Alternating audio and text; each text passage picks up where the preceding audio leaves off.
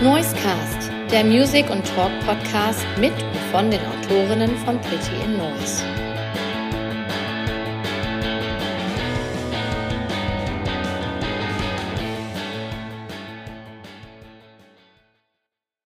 Hallo, liebe Hörerinnen und Hörer vom Noisecast. Heute lasse ich die gebotene journalistische, journalistische Distanz komplett fallen, denn es gibt heute eine Band hier zu Gast. Äh, keine Band habe ich so oft live gesehen wie diese Jungs. Und der Sänger, der ist hier, nämlich Ingo Dunot von den Donuts. Hallo, Ingo. Ist, das ist ja crazy. Das stimmt wirklich, oder was? Ja, das, das stimmt du, wirklich. Äh, Und ich habe, danke. Ich habe das Pocket Rock Shirt aus dem Schrank geholt das gibt's doch alles nicht. Das ist ein Originales von damals, wirklich, oder das was? Das ist Original von damals und es, pa es passt noch. Es passt das, noch. Das ist ja, ohne Scheiß, das ist ja, das ist ja 22 äh, Jahre einfach her, ne? Ey, exakt, du hast es genau getroffen. Alter, ist das heftig. Ja, ich weiß das so genau, weil ich gestern noch an die Zeit gedacht habe, weil äh, einen Tag vor der Tour, also sprich am 22. Januar, damals vor der Tour, habe ich aufgehört zu rauchen. Das heißt, ich bin dieses Jahr 22 Jahre rauchfrei in diesem Monat. Ähm, und deswegen ja. kam ich nochmal auf die Tour. Es ist, ist ja crazy. Alter, wie, äh, wie, oft, wie oft hast du uns denn gesehen? Ja, ich glaube 30 Mal. Du bist ja irre. Mach doch was Vernünftiges aus deinem Leben, Junge. Ja, aber über, über den, das ist ja so knapp jedes Jahr einmal. Ne? Das ja, äh, stimmt, wenn man so rechnet. Dann, ja. dann, ja, bei der langen Zeitspanne, also es ist schon irre, ey, wirklich. Aber äh, also vielen Dank für die Einladung, freue ich mich riesig drüber. Dankeschön. Ja, super, dass das alles geklappt hat. Und ähm, ähm, ja, ich wollte eigentlich, du hast ja schon den Einstieg geliefert. Ich wollte noch mal kurz sagen, äh, 2001 war es Pocket Rock Tour mit Waterdown und Midtown. Ja, krass. Ey. Genau, Was für ein Line-Up auch, ne? und dann, zieh dir mal, und dann zieh dir mal rein, dass Midtown wirklich original dieses Jahr gerade wieder was machen, ne? Ehrlich? Ja, ja die, waren jetzt, die, haben sich, äh, die haben sich zusammengetan oder quasi reuniert, eigentlich jetzt erstmal nur, um mal zu gucken, ob das überhaupt wieder so fluppt und so. Und haben dann halt äh, echt recht hochdotierte Shows spielen dürfen, so im Support für äh, My Chemical Romance und so richtig so Stadiontour in den USA und sowas. Äh, und äh, ich hatte lustigerweise echt letzte Woche mit Heath von äh, äh, Midtown halt geschrieben, irgendwie über die ganze Zeit. Und er meinte so, ah, yeah, we'd love to come over to Germany. You guys need to take us out again. We need to do a Pocket Rock Tour uh, Part 2. Und ich fand so, ey, eine ganz geile Idee, so auf die alten Tage. Ja, sehr geil. Der Sänger, ähm, der hatte ja noch danach ein anderes Bandprojekt, was eigentlich auch ziemlich erfolgreich war. Genau. Ich habe aber den Namen vergessen von der Band. Äh, Cobra Starship. Genau, Cobra Starship. Also in den genau. USA war die, äh, sind die ziemlich durchgestartet. Ja, ja, genau. Die hatten noch, noch so ein, so ein, so ein It-Girl, irgendwie, ich weiß gar nicht, Leten Miester oder wie die hieß, glaube ich, das ist so ein, so ein It-Girl damals gewesen. Die hat dann, mit denen haben die, mit der haben die dann noch so eine Single gemacht und sowas. Also, das, äh, sagen wir so, Gabe war immer schon so der Rockstar oder der Popstar von denen. Der wollte halt immer quasi so auf die große Bühne, damals schon. Ja, so, und das, äh, ja genau, ja, aber soll ja nicht sein Schaden gewesen sein. Ja, genau. Ja, guck, Bandshirt dabei und äh, eine Textzeile aus eurem neuen Album. Da bin ich drauf gestoßen. Ich habe mich jetzt nochmal so an die Bandshirts auch erinnert. All mhm. die ausgewaschenen Bandshirts, die wir immer noch wie Rüstung tragen. Ganz singt genau. ihr in äh, Solange wir uns haben, heißt der Track, ja, glaube ich. Genau. Ja erstmal ein super Album, was ihr am Start habt. Ich konnte es ja auch schon ja. hören. Mein erster Eindruck ist so ein sehr positives Album. War das ja. auch so das, das Ziel, als ihr das angegangen seid? Ja, ich habe das jetzt schon in so ein paar Interviews, äh, ist mir das so richtig klar geworden. Äh, das, also jetzt von Fanperspektive aus, ne? Ja. Also, äh, wenn ich jetzt daran denke, dass meine Lieblingsbands jetzt in den kommenden Monaten oder so neue Alben rausbringen, dann freue ich mich darauf.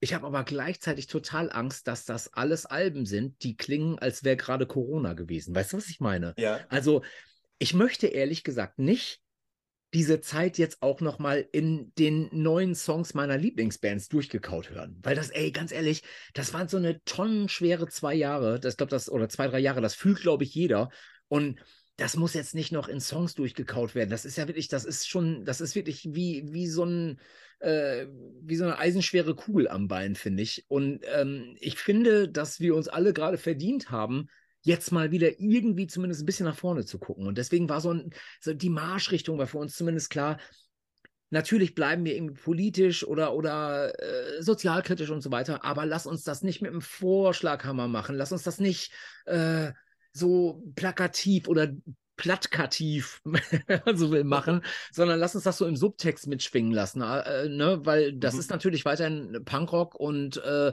Punk hat natürlich immer eine Richtung, aber ähm, das Schlimmste wirklich, was passieren könnte, wäre, wenn jetzt Corona-Alben rauskommen, wo alle nur mit erhobenem Zeigefinger und dies ist scheiße, das ist scheiße und so weiter, statt sich einfach mal darauf zu besinnen, dass es ja irgendwie auch weitergehen muss, weißt du? Ja. Ja, guck, ähm, hat sich dadurch dann auch ähm, die Single hey, äh, hey Ralph, hat die sich dadurch zu so einem Keytrack entwickelt für euch? Verrückterweise aus Versehen eher. Also, das ist nicht so, als wären wir hingegangen und hätten gesagt, lass uns mal so einen Song schreiben oder mhm. sowas. Also, ne, das, das äh, ist ja alles bei uns so in Flux so ein bisschen. Also, wir haben im Studio mittlerweile so das Credo, dass alles jetzt passiert. Also, sprich, die wenigsten Songs sind vorproduziert, die wenigsten Songs sind fertig, wenn wir ins Studio gehen. Ähm, wir mögen das total gerne, so den Moment regieren zu lassen und dann halt dementsprechend auch auf den Moment zu reagieren. Im Sinne von, ähm, oh, was macht der Song heute gerade mit mir? Was fühlt sich gerade als Text richtig dafür an. Und dann gucke ich halt, was ich so an Textbausteinen habe. Und dieser Refrain zum Beispiel, hey Ralf, äh, ich weiß, dein Jahr war schlecht, aber glaub, glaub mir im Echt, äh, das nächste, das wird gut, das ist eigentlich eine Dummy-Textzeile gewesen. Wir haben es mittlerweile eigentlich so, dass wenn wir einen Song aufnehmen äh, und einen Grundinstrumental stehen haben, dass dann eigentlich ein Mikro ganz, ganz offen auf das Mischpult gelegt wird dann heißt es Open Mic. Mhm. Wer hat Gesangsideen? Und äh, dann darf halt jeder mal ran. Und diese Gesangsmelodie von Hey Ralf, von dem Refrain, hatte Guido in petto. Und er hatte dementsprechend natürlich keinen Text am Start und hat dann aber einen Tag vorher oder zwei mit seinem Kumpel Ralf telefoniert und der hatte in der Tat ein beschissenes Jahr. Und dann hatte Guido halt einfach mehr oder weniger diese Textzeile da so reingemurmelt mir erst gedacht, boah, ist das kitschig, oh, ist ja auch kalenderspruchmäßig und so weiter. Irgendwie so, äh, kann dir ja keiner versprechen, dass es ein gutes Jahr wird. Äh, das ist ja, das ist ja Schlager, heile Welt und so. Ja. Und dann habe ich aber gedacht, irgendwas macht aber trotzdem dieser Refrain mit mir oder mit uns halt allen. Ähm, dann haben wir dran festgehalten und ich habe dann einfach die ganze Zeit so im Kopf überlegt, wie kriegst du das denn jetzt in ein realistisches Licht gerückt? Und dann bin ich halt einfach so auf diese Idee gekommen, dass dieses Keep on Keeping on, dieses Credo, was man so subkulturell halt irgendwie hat, dieses Punkrock-Credo, es muss ja irgendwie weitergehen. Wir können ja nicht einfach uns hier gegenseitig nur auf den Füßen rumstehen. Wenn man sich das da als Grund ähm, des Songs nimmt. Also sprich, der, der Loser, dem immer wieder Scheiße passiert. Ich, wir kennen das doch alle. Jeder kennt es, dass man Scheiße frisst im Leben. Das Leben ist ja nicht picture perfect. So. Und dann fand ich das aber schön, wenn du dir dann trotzdem sowas sagst und immer wieder sagst, ey, das nächste Jahr, das wird gut. Und selbst wenn es nicht gut wird, also das ist eine Lebenslüge, die funktioniert ja, die muss ja funktionieren, weil sonst ja. würdest du ja äh, mit all dem ganzen Scheiß überhaupt nicht mehr klarkommen, weißt du? Ja, ja, guck, äh, also diesen Ralf, den gibt es wirklich. Wie hat denn der Ralf darauf reagiert, als er den Song gehört hat? Das ist eine gute Frage. Das habe ich, hab ich in der Tat immer noch auf meinem Plan stehen, dass ich das Guido wirklich mal fragen muss. Ich gehe davon aus, dass, dass dir das schon gutiert irgendwie. Aber ich ja. habe da wirklich, also da sind wir äh, völlig drüber weggekommen. Also da sagst du auch was. Das, äh, Im nächsten äh, Pretty Noise Podcast äh, reden wir drüber. Perfekt. Äh, nehme ich dich beim Wort. So. Ja, für dich ist ja vielleicht auch interessant, wie nimmt so Außenstehende das erstmal so auf, so ein Album? Natürlich. Also mir kommt es echt so, also ich würde sagen, jeder, der die Do Nots gerne live sieht, ähm, der wird hier mit dem Album gut bedient. Es hat sich für mich so angehört, wie ich, als wenn ihr auch versucht habt, dem Album so einen Spannungsbogen zu geben, wie eine Live-Show. Wenn ist, das wirklich. Ist das so? Der, ja, also ganz ehrlich, äh, und lustigerweise, ich hatte eben schon einen Podcast, da wurde mir das Gleiche attestiert, dass äh, wir noch nie auf einem Album so live geklungen haben, wie unsere Live-Show, äh, wie eben auf Heute ist ein guter Tag. Und wenn das so ist, dann leben wir, glaube ich, ganz, ganz nah an dem, wie wir auf Platte eigentlich klingen wollten, immer schon. Weil Ne, uns eilt der Ruf voraus, eine gute Liveband zu sein und so, den Moment regieren zu lassen und so. Aber das ist gar nicht so leicht, das im Studio äh, in gleicher Art und Weise auf ähm, Band zu bringen, weil halt eben einfach ganz viel nochmal gemacht wird und nochmal gemacht wird. Und wenn du wirklich eine fertige Produktion am Start oder Vorproduktion am Start hast und jedes kleine bisschen, jedes Drumfill und so weiter ist schon determiniert und ist schon ganz klar und es muss nur abgearbeitet werden, dann wird das halt malen nach Zahlen und dann sieht das halt auch nicht mehr so ähm, aus der Hüfte geschossen aus. Und das soll es aber natürlich immer bleiben, weil die Perfektion von subkultureller Musik liegt ja in der Imperfektion. Das darf ja nicht perfekt klingen. Ja. Es muss ja Kanten haben, es muss ja Ecken haben und es muss ja äh, wirklich auch so klingen, äh, als würde man sich trauen, auch scheiße zu klingen, weil es aber dem Moment entspricht, weißt du? Warum ich auch diesen Gedanken bekommen habe, ist so bei einigen Songs, da vor meinem geistigen Auge ist direkt, äh, hat sich abgebildet, wo das in einem Konzert platziert sein kann. Ich weiß nicht, ob ihr auch so denkt. Also auf sie mit Gebrüll ist ja, schreit ja nach Opener. Ja, Äh, total. Solange wir uns haben, ist für mich so ein Song erster Song für die Zugabe. Ich weiß nicht, ob ihr auch so denkt, wenn ihr die äh, Songs auf der Platte platziert.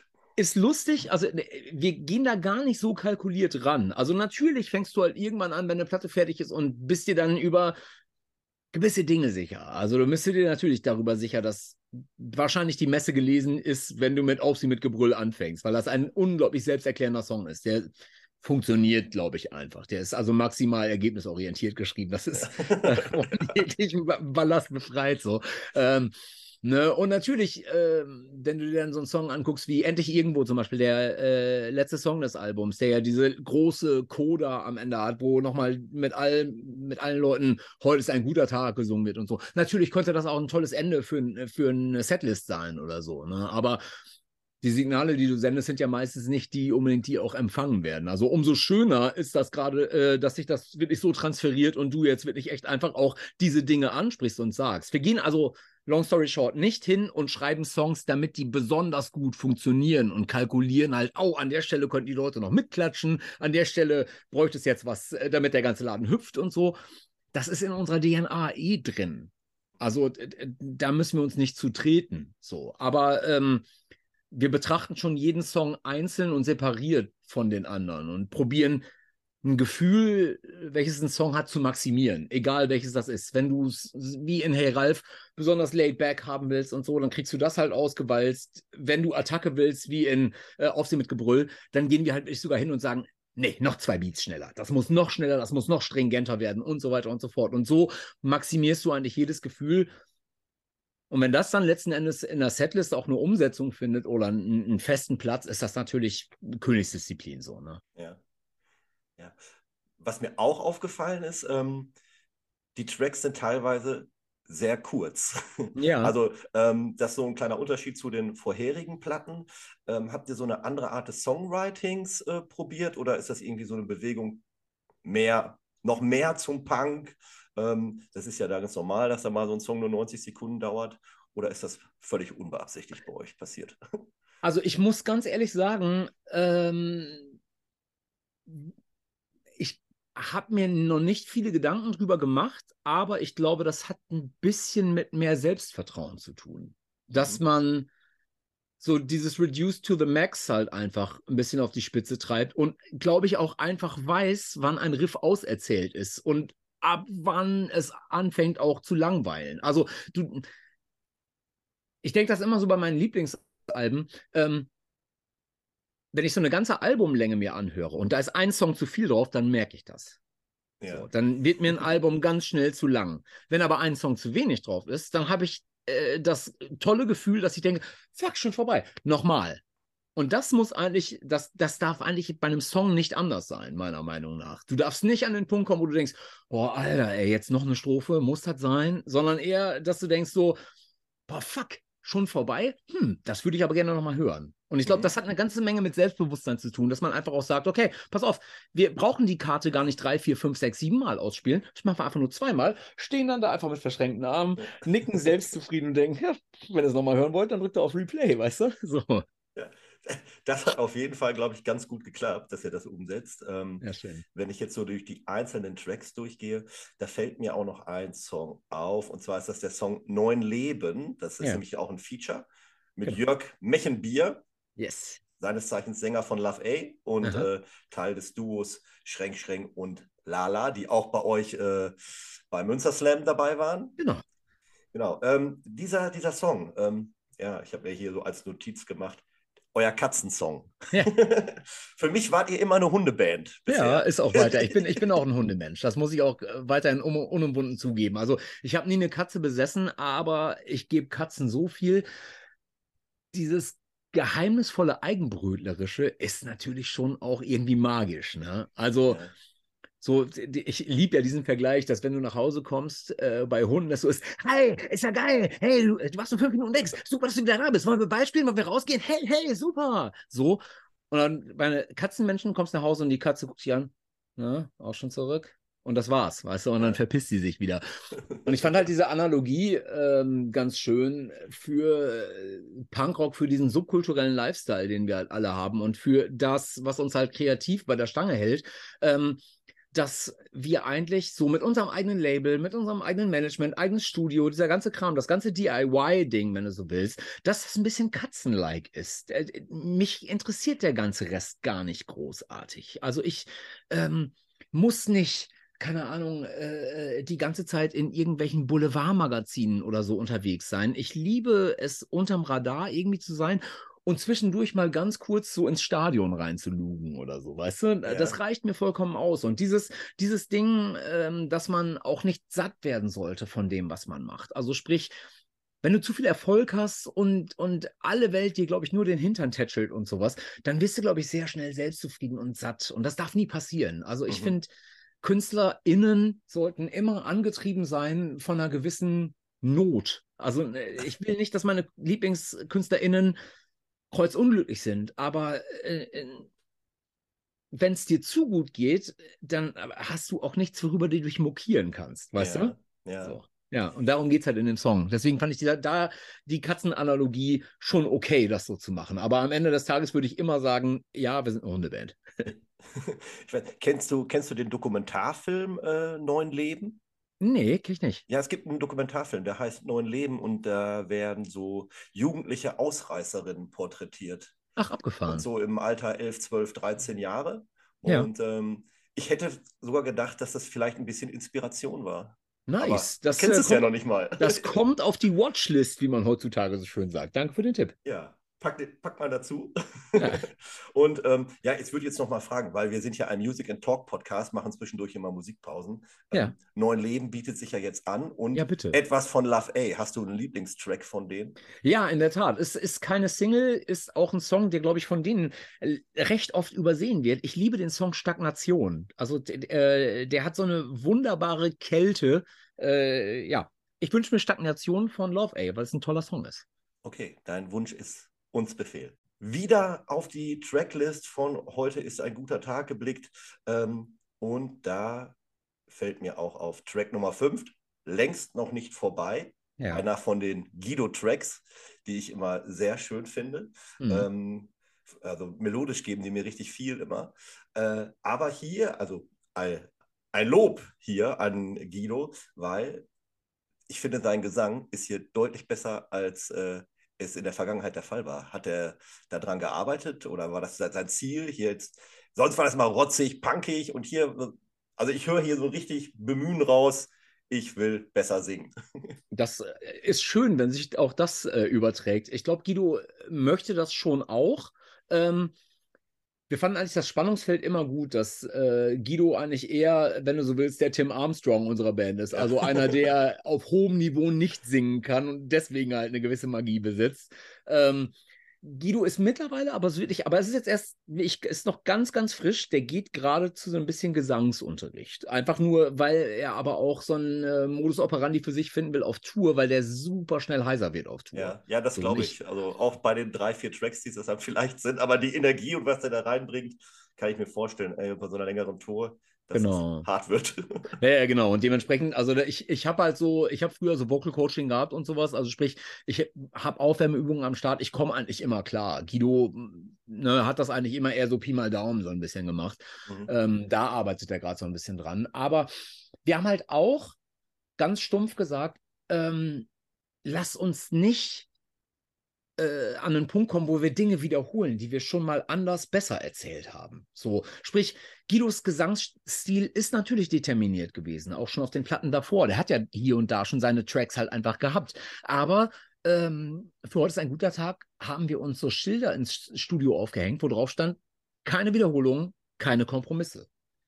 Und ähm, in der Zusammenarbeit mit Kurt Ebelhäuser und Michel Wehren, die das Album ja beide produziert haben zusammen, war uns dann auch klar, wenn es einen Guido-Track gibt, dann soll der aber nicht einfach wieder äh, wie der Traktor durchs Maisfeld äh, fahren, sondern äh, schon halt irgendwie auch sehen, dass auch er so ein bisschen ein anderes Level halt irgendwie hat. Und dementsprechend mhm. ähm, sind sowohl meine Gesangstakes als auch die von Guido wirklich echt öfter getreten worden. Da haben wir echt öfter gesagt, nochmal, nimm mal noch mal ein bisschen weg, drück mal da noch ein bisschen mehr und so weiter. Und haben wirklich echt einzelne Zeilen auch viel mehr in ein Spotlight gerückt, um das Beste rauszuholen. Ja. Mhm. Ja, ist euch gelungen. Vielen Dank. Wunderbar. Können wir da auch, können wir da auch einen Haken hintermachen. ja, 1.21 Gigawatt. Was yes. zur Hölle? Zurück, zurück in die Zukunft. Äh, so, äh, es ehrt dich sehr, genau wie den äh, Herrn, den ich eben im Podcast ja. hatte, der auch direkt sofort gesagt hat, zurück in die Zukunft. Es ist ja schön, dass Leute das noch wissen. Schön. ja, aber ich, ich habe mich trotzdem schwer getan, damit das zu entschlüsseln, äh, was denn hinter diesem Song steht. Geht es um übermäßigen Kaffeekonsum oder? You got it. Was soll das sein? Ähm, ich bin ja ein großer Descendants-Fan. Äh, ja. Habe ja auch äh, den Milo auf dem Fuß tätowiert und so weiter und so fort. Und natürlich ist der beste Song über Kaffee schon von den Descendants geschrieben worden. Da kann auch keine Band mehr ranreichen. Nach Coffee Mark, nach 30 Sekunden Vollgas, ist halt da alles gesagt zu dem Thema. Nichtsdestotrotz ist Kaffee ein großer Lebensinhalt. Bei uns in der Band und bei mir auch. Ich meine, ich funktioniere nicht ohne Kaffee. Also, äh, ich habe meine Tasse gerade hier unten noch äh, vor dem Bett stehen und so ich brauche Kaffee, sonst läuft mein Leben nicht. Und deswegen etwas, ich, ich habe immer gedacht, so, okay, wenn du Texte schreibst, dann wirklich über Dinge, die dich halt gefangen nehmen, Dinge, die dich wirklich beschäftigen, Dinge, äh, über die du wirklich etwas Gutes oder was ganz Schlechtes sagen kannst. Und ich ja. kann über Kaffee nicht genug Gutes sagen. Und diese, ähm, dieser kritische Punkt, wenn du eine Tasse Kaffee zu viel getrunken hast, die gibt es ja wirklich. Also, ne, die, die, dein Motor wird ja angeschmissen von Kaffee und diese eine magische Tasse zu viel sorgt ja dafür, dass du so elektrische Arme und Beine bekommst und so leicht tunnelblickmäßig unterwegs bist und so. Und diesen Moment, den wollte ich beschreiben in dem Song. Und der äh, fühlt sich, da habe ich so ein bisschen gedacht, wahrscheinlich fühlt es sich so an, wenn du 1.21 Gigawatt halt am Start hast, der den Fluxkompensator anschmeißt, die, die Energie um durch die Zeit zu reisen. Ich glaube, diesen, das würdest du hinbekommen, wenn du genug Kaffee trinkst, kannst du wahrscheinlich durch die Zeit reisen. Ja, guck, das, das erinnert mich. Du kennst doch bestimmt noch Futurama. Ja, klar. Da gibt es eine Folge, da ähm, bekommen die alle 100 Dollar ausbezahlt. Vielleicht ja. erinnerst du dich sogar an die Folge und Fry gibt diese 100 Dollar für Kaffee aus. und dann äh, läuft oben so ein Zähler mit und er trinkt eine Tasse Kaffee nach der anderen. Und nach als er dann die hundertste Tasse Kaffee trinkt, da fliegt da so ein Kolibri vorbei und er sieht ihn in Zeitlupe.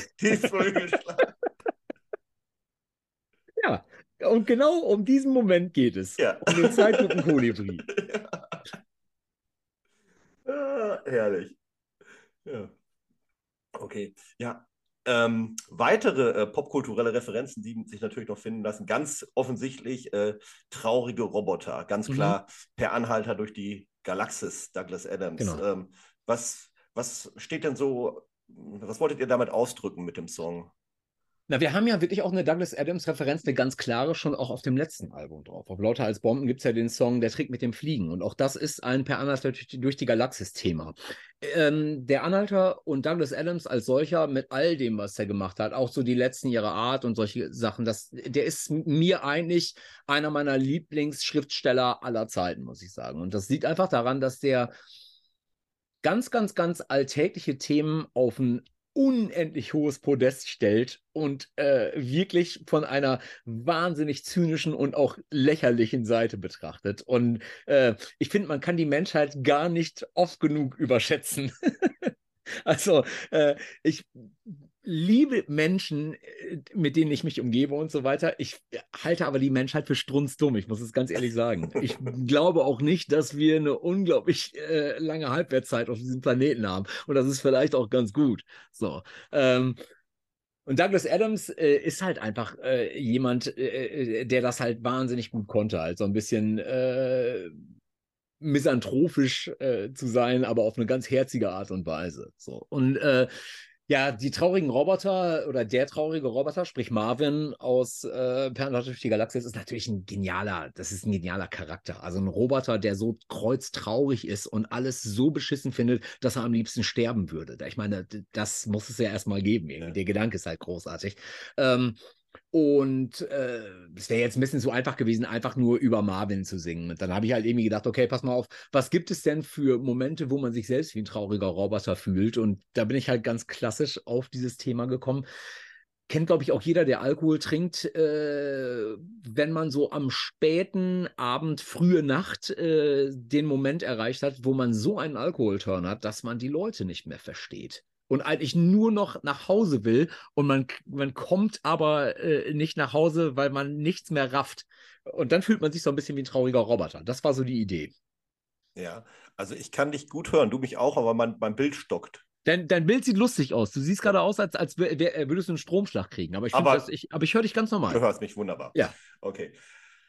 Ähm, ja, jetzt hattest du gesagt, der, der Moment, wo man so viel Alkohol getrunken hat, dass man nichts mehr versteht. Ich habe einen sehr guten Kumpel, Dirk. Ach, ja. wieder, den, den grüße ich mal. Der hey. erreicht oft den, diesen äh, Status, dass man ihn nicht versteht. So, bitte. Dann grüße ich Dirk auch. Dirk und ich äh, äh sind, glaube ich, Soulmates, was das angeht. ja.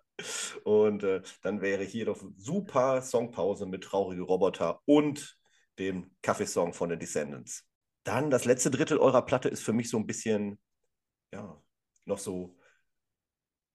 Ah, nee, das ist sogar noch davor. Vielleicht, ich würde, wenn man das jetzt so auf die Platten presst, wahrscheinlich ist es die vorletzte Seite, so mit Track 10, 11. Mhm. Ähm, Apokalypse, Stehplatz Innenraum, es tut nur weh, wenn ich lache. Das ist für mich so richtig Punk. Punk, ja. Punk in der Fresse. Ja, ja, auf jeden Fall. Und sind die, die Sprechchöre bei ähm, Apokalypse, steht das Innenraum, singen die Saufen, Saufen, Saufen? Habe ich das richtig verstanden?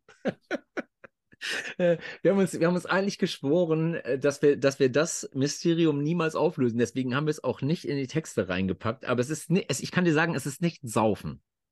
Okay. Du wirst weiter, du wirst, du wirst weiter äh, daran forschen müssen. Vielleicht werden wir es irgendwann mal äh, ähm, äh, rausbringen. Ich, ich sage nur so viel.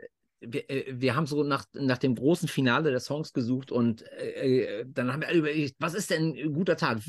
Was ist ein initiales gutes Ding für einen guten Tag? Und Guido sagte, ich weiß, für mich ist es immer ein guter Tag, wenn und ich sage es nicht weiter. Also er hat gesagt, das ist ein essentieller Bestandteil seines Tages, wenn es ein guter Tag werden muss. Und es ist aber nicht Saufen, obwohl es wahrscheinlich eher nicht gelagert ist. Nein, genau.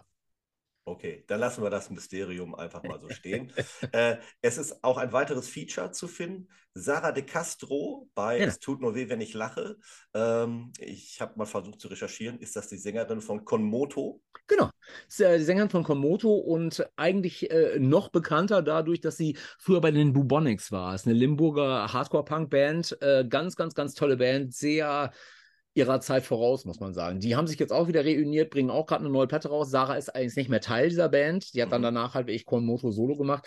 Ähm, ist eine ganz, ganz, ganz fantastische Liveband und ganz besonders Sarah muss man halt den, den roten Teppich ausrollen, dass die wie kaum eine zweite keifen und sich echauffieren kann. Also es macht die wahnsinnig gut. Es war quasi sofort schon in Stein gemeißelt, äh, als wir diesen Song gemacht haben. Da, wenn wir ein Feature machen, dann lass uns bitte äh, eine Frau bitte mit aufs Album packen und dann wirklich, je, äh, aber nicht eine, die lieblich schön singt, sondern wirklich auch keifen kann und Ansage macht und so. Und da mhm. fiel uns als allererstes Sarah ein, weil die macht das besser als das Gros der Männer da draußen, ernsthaft.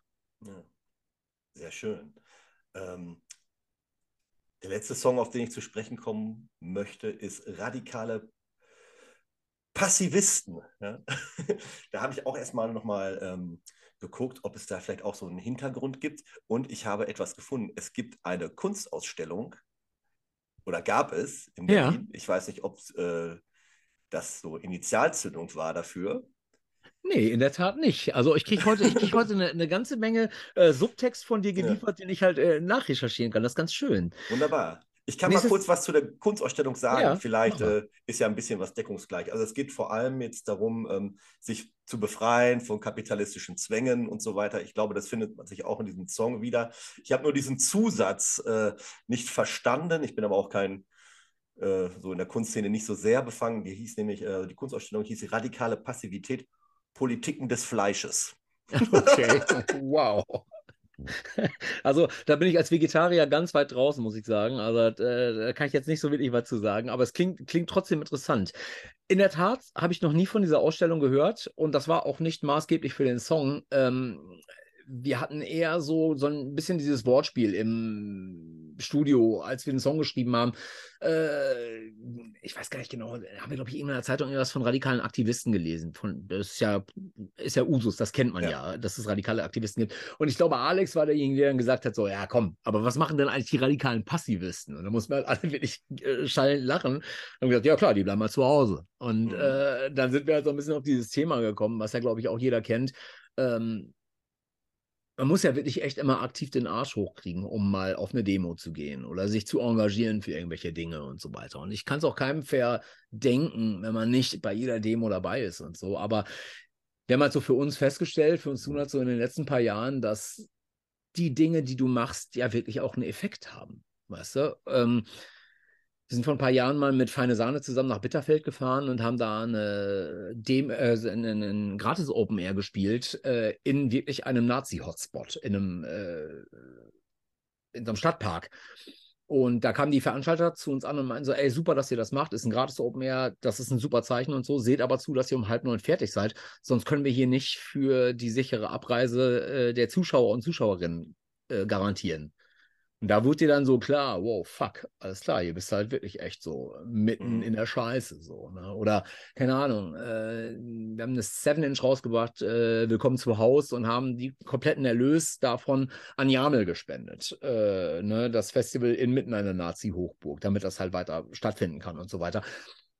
Lange Rede, kurzer Sinn. Ich glaube wirklich, dass äh, viele Leute sich selbst unterschätzen, indem was sie erreichen können und wie sie auf ihre Umwelt einwirken können. Also es geht nicht darum, im großen, du musst nicht im großen Stil in die Politik gehen oder sowas, um äh, diese Welt zu verbessern. Du kannst mit deinen eigenen Mitteln in deiner eigenen Bubble eine ganze Menge machen. Und ähm, vor dem Hintergrund kann ich es einfach nicht verstehen, wenn Leute immer mit verschränkten Armen da sitzen, immer nur motzen und meckern, alles scheiße finden, aber den Arsch nicht hochkriegen.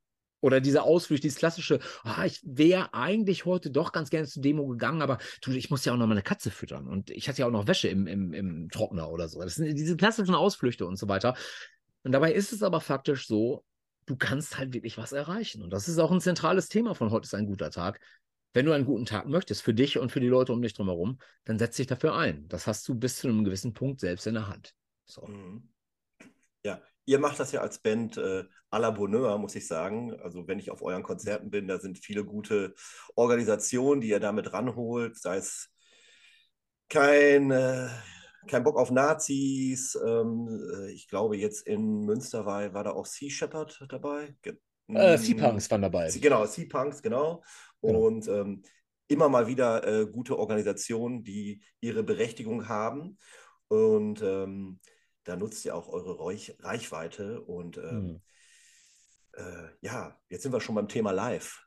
Die kommende Tour steht an. Die Verkäufer laufen ja. bei euch sehr gut, habe ich mitbekommen. Karlsruhe ausverkauft, ja. habe ich gesehen. Köln, äh, Köln, Köln ja. hochverlegt, genau. Also. Jetzt äh, im November in Münster zweimal ausverkauft. Ähm, und das, obwohl viele Kollegen der Szene momentan äh, großen Grund zur Klage haben. Warum läuft es bei euch besser als bei den anderen? Ich kann es dir nicht sagen. Äh, und, und äh, wie man so schön sagt, don't jinx it. Also äh, fang nicht an, äh, dran rumzufummeln, wenn es funktioniert. Ja. Also ich habe da keine Antwort für. Ich freue mich einfach, dass das so ist. Wir haben einfach super viel Glück gehabt, natürlich auch im letzten Jahr. Weißt du, so äh, als Support für die Ärzte und die Toten Hosen im Sommer zwischen Stadien hin und her zu springen, Rock am Ring eröffnen zu dürfen mit den Hosen als unsere Gäste, ähm, für Bad Religion einzuspringen beim Highfield Festival, 13.000 Leute in Münster zu haben bei einer bei unserem eigenen Doppelkonzert. So, solche Geschichten, das ist nicht normal. Und da muss man auch, glaube ich, einfach ganz demütig mal einfach Danke sagen und innehalten, weil wir nehmen das auch nach fast drei Dekaden nicht als gegeben und garantiert hin. Im Gegenteil. So. Ähm, und gemessen an dem wirklich, wie gerade Touren verschoben werden, verkleinert werden, auf unbestimmte Zeit verlegt, dies, das, äh, scheint uns wirklich die Sonne aus dem Arsch ich, ne, ich, ich habe das schon öfter mal probiert, so ein bisschen drüber nachzudenken. Äh, und wir haben auch jetzt, keine Ahnung, bei diesen Festivals oder, oder so auch zurückgekoppelt gekriegt. Ich kann es dir sagen, es macht halt immer Spaß, euch zu sehen. Und zwar jedes Mal wieder aufs Neue, weil ihr nicht durchchoreografiert seid. Wir lassen ja wirklich immer den Moment regieren. Und da kann halt auf unseren Konzerten echt alles passieren. Und dementsprechend lohnt es sich, glaube ich, auch, Fan von uns zu sein und öfter zu kommen, halt irgendwie, weißt du? Also, weil wir uns dann halt äh, jedes Mal wieder aufs Neue sagen, das muss heute die beste Show aller Zeiten werden. Und dann halt wirklich mit so Schnapsideen um die Ecke kommen. Lass doch mal Campino anrufen und fragen, ob die nicht Barock am Ring als unsere Secret Special Guests auf die Bühne kommen wollen und so. Das sind ja so Sachen, die machst du nicht mal eben so. Oder jetzt hier bei den Münster Slams, dann Matzen noch quasi als Secret Special Guest am einen Tag, am anderen halt äh, die Sportfreunde Stiller dabei zu haben und so. Das sind alles so Sachen, glaube ich, die äh, zahlen aufs Karma-Konto ein am Ende des Tages. äh, weil wenn du dir Gedanken machst äh, und deine eigene Band auch immer von Fanperspektive aus betrachtest und selbst der größte Fan deiner Band bleibst, dann bleibst du auch auf den Füßen, weil dann denkst du dir, okay, pass auf, keine Wiederholung, auch da sieh zu, dass du halt äh, die Geschichte weitererzählst und nicht die ganze Zeit immer wieder das gleiche Kapitel vorliest. So. Ja, ja ähm, kann ich alles nachvollziehen und ähm, ich habe ja schon gesagt, dass ich euch sehr oft live gesehen habe. Ähm, das kann ich dir nochmal schmeicheln, weil also ich nehme es dir echt immer ab, wenn du auf der Bühne stehst und äh, am Ende, also du äh, schaffst es für mich, den Eindruck zu erwecken, dass ihr da oben als Band eine richtig geile Zeit gemeinsam mit dem Publikum hattet. Und ähm, das kommt mir überhaupt nicht irgendwie wie eine blöde Floskel vor oder so. Das, das gibt es ja auch manchmal bei Bands, aber ähm, ich kaufe euch die Ehrlichkeit einfach, äh, einfach ab. Und ähm, ja, dass bei euch immer noch eine, ein Surprise irgendwo dabei ist, das finde ich natürlich auch immer schön.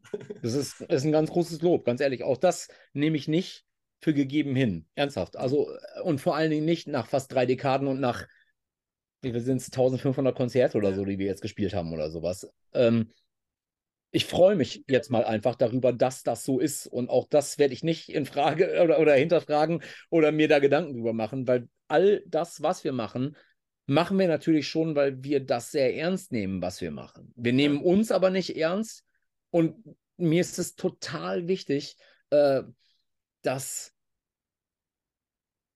das letzte Quäntchen immer ungeplant bleiben muss. Es muss immer aus der Hüfte geschossen werden. Also dieses, dieses klassische Anlegen, Zielen, Feuer, das äh, macht in, in einigen Momenten auch Sinn. So, aber ich bin immer begeistert von Bands, die mit Situationen umgehen müssen, die so nicht vorgesehen waren. Ja. Also die Spreu trennt sich für mich immer vom Weizen, wenn ich Bands sehe, bei denen meinetwegen ein Stromausfall auf der Bühne passiert. Wenn die dann da rumstehen wie Pöttgen doof und nicht wissen, was sie machen sollen, dann lässt mich das immer schon so ein bisschen wissen, okay, alles klar, die fühlen sich nicht ganz wohl in ihrer Haut. Aber wenn so eine Band so einen Moment nutzt, um wirklich unsterbliche Momente zu kreieren, dann ist es wieder geil, weißt du? Ja. Und das ja. möchte ich gerne sein. Die Band möchte ich gerne sein. Ja, da seid ihr das seid ihr. Das seid ihr, yes. diese Band. ähm, ich also ich finde es auch faszinierend. Also was, also ihr seid ja auch mutig in gewisser Art und Weise. Ihr stellt euch hin und also wenn ich jetzt an die Let also jetzt nicht die jetzt letzten beiden Jahresabschlusskonzerte denke, sondern da von was 2019 die beiden, wo ihr zwei, da war ich an beiden Abenden und ihr hattet an beiden Abenden komplett unterschiedliche Setlisten. Das heißt, ihr müsst ja 50, 55 Songs drauf haben. Ja.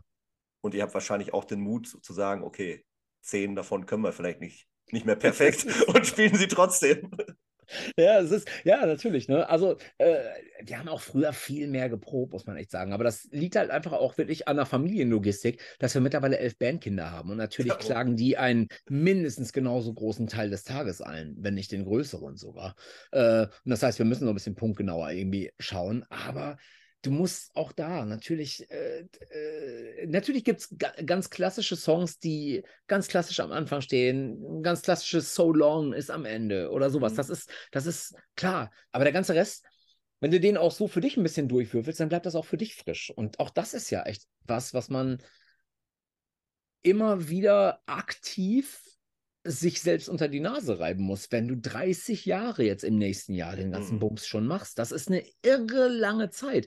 Wie oft ich in letzter Zeit halt irgendwie äh, höre sowas wie, ey, als ihr eure ersten Shows gespielt habt, da war ich minus fünf Jahre alt oder sowas, weißt du? Das, ja es will gar nicht in meinen Kopf rein, weil du auf der anderen Seite natürlich immer in Anführungsstrichen für das gleiche Alter an Publikum spielst. Das wird ja nur mehr in die Breite gehen. Du hast vorne hast du immer die Kids, in der Mitte die Mittelaltnot und hinten die Altvorderen, die eher äh, am Tresen stehen mit einem Bier. Das ist ja wie bei den Hosen, bei den Ärzten, wie bei jedem Festival. Das geht eher in die Breite. So, es ist aber nicht so wie bei sagen wir Uriah Heep oder sowas, wo nur noch alte Leute da sind und nichts Neues nachwächst. Und auch das ist eine Fügung, wo ich sehr glücklich drüber bin, dass das bei uns funktioniert, so, weißt du?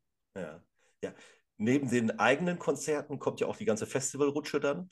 Genau. Ähm, das spielt ja auch recht viel. Ähm, da habe ich mich allerdings bei einer Sache gefragt, wie konnte das passieren? Du weißt bestimmt, was ich ansprechen möchte. Du, äh, du, äh, sprichst bestimmt von diesem Glücksgefühle Open Air. Exakt. Ja. ja, Lukas Podolski hat sein eigenes Festival. Das ist das Festival von Lukas Podolski. Wir sind gefragt worden. Wir haben an dem Tag nichts vor. Und auch das äh, äh, fällt bei uns wirklich in die Kategorie, haben wir noch nicht gemacht. Der Aufgabe stellen wir uns, weil das könnte halt extrem lustig werden. Also wenn ich mir vorstelle, dass das Gros der Leute, die zu diesem Festival hingehen, ähm, Leute sind, die vornehmlich sich so Elektro-Itze-Itze-Mucke anhören und so, dann äh, kann das natürlich durchaus sein, dass sie uns da gar nicht hören wollen. Aber das muss ja Volley aus der Luft nehmen. Das ist ja Punk. Das ist ja, ja gerade geil. Das könnte, das könnte die besten Momente äh, des, des Jahres äh, beinhalten, äh, an die du dich ewig lange äh, erinnerst, weil sie halt absurd sind. So. Und das, das ist, ähm, das ist etwas, was wir uns, das ist ein Selbstverständnis, was wir uns mit den Donuts über die letzten drei Dekaden erspielt haben, uns selbst. Ähm, ich bin mittlerweile nicht mehr der Ansicht, dass man sich nur durch Nein sagen äh,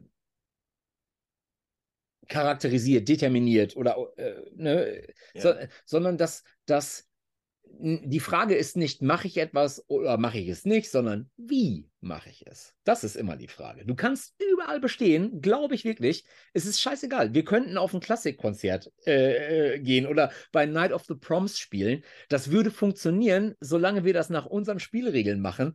Das müssen die Leute im Publikum gar nicht schlucken, aber wir müssen da am Ende des Tages stehen und müssen mit breiten Schultern und mit einem Grinsen sagen, Alter, ist das gerade bescheuert, weißt du? Und dann funktioniert es irgendwie. Okay, ich bin, ich bin jedenfalls gespannt, wie es dann laufen wird. Dieses Festival findet ja, ja auch das, das erste Mal statt, ist ja alles ein bisschen schwer auch einzuschätzen. Ähm, also es ist mir ganz bewusst geworden, weil ich am Wochenende ähm, auf dieser 80er Jahre Live-Show in Düsseldorf war. Ach, hier mit, mit, mit Alphaville und so. Ja, genau. Ja, genau. abgefahren. Genau. Und da steckt der gleiche Veranstalter hinter. Ja, ja, genau, ja. Ähm, da lief nämlich immer der Trailer dann da über die, Ach, über die okay. Leinwände.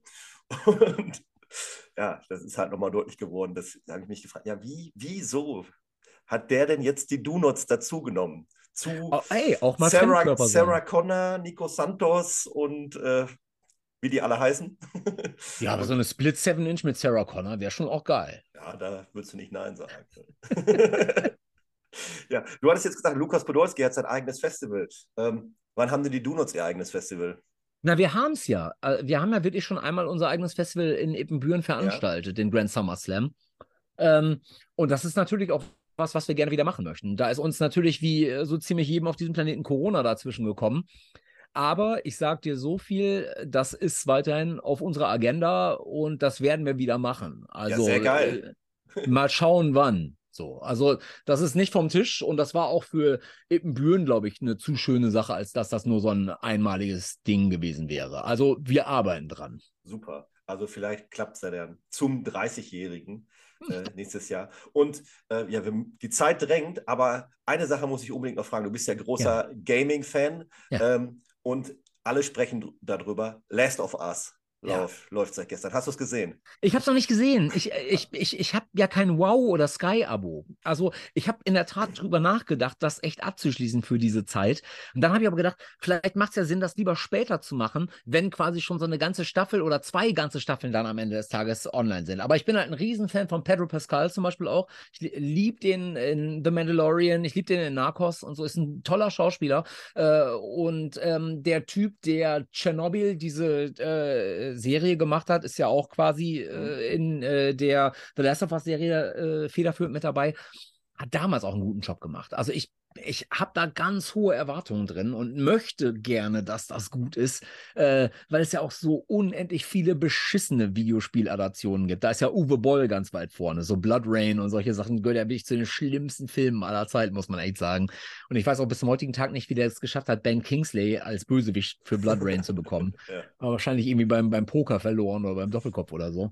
Ähm, aber ja, ich will's, also Last of Us 1 und 2 sind mir wirklich eine meiner Lieblingsgames aller Zeiten. Zeiten wirklich. Also besonders natürlich aus der neueren Zeit. Und äh, wenn das eine tolle Umsetzung hätte, wäre schon schön. Ja, die Kritiken klingen zumindest vielversprechend. Und ja. Ähm, ähm, ja, du hast ja schon gesagt, bei der nächsten Verabredung können wir ja vielleicht darüber nochmal äh, sprechen. Ja, bitte. Und dann bedanke ich mich recht herzlich bei dir, war super nett. Ja, kann ich nur zurückgeben. Vielen, vielen Dank. Das war ein tolles Interview. Wünsche Oder Podcast. Euch, ja, ich wünsche euch viel Erfolg mit dem Album, äh, eine super Tour. Und ja, irgendwo werde ich dieses Jahr dann auch vorbeischauen. Ja, bitte. Würde mich sehr, sehr freuen. Dann sag mal bitte Hallo, dann trinkt man ein Getränk hinterher. Auf jeden Fall. Ein Knaller. Tausend Dank dir. Alles Gute. Ingo, danke. Ciao. Ja, ciao, ciao.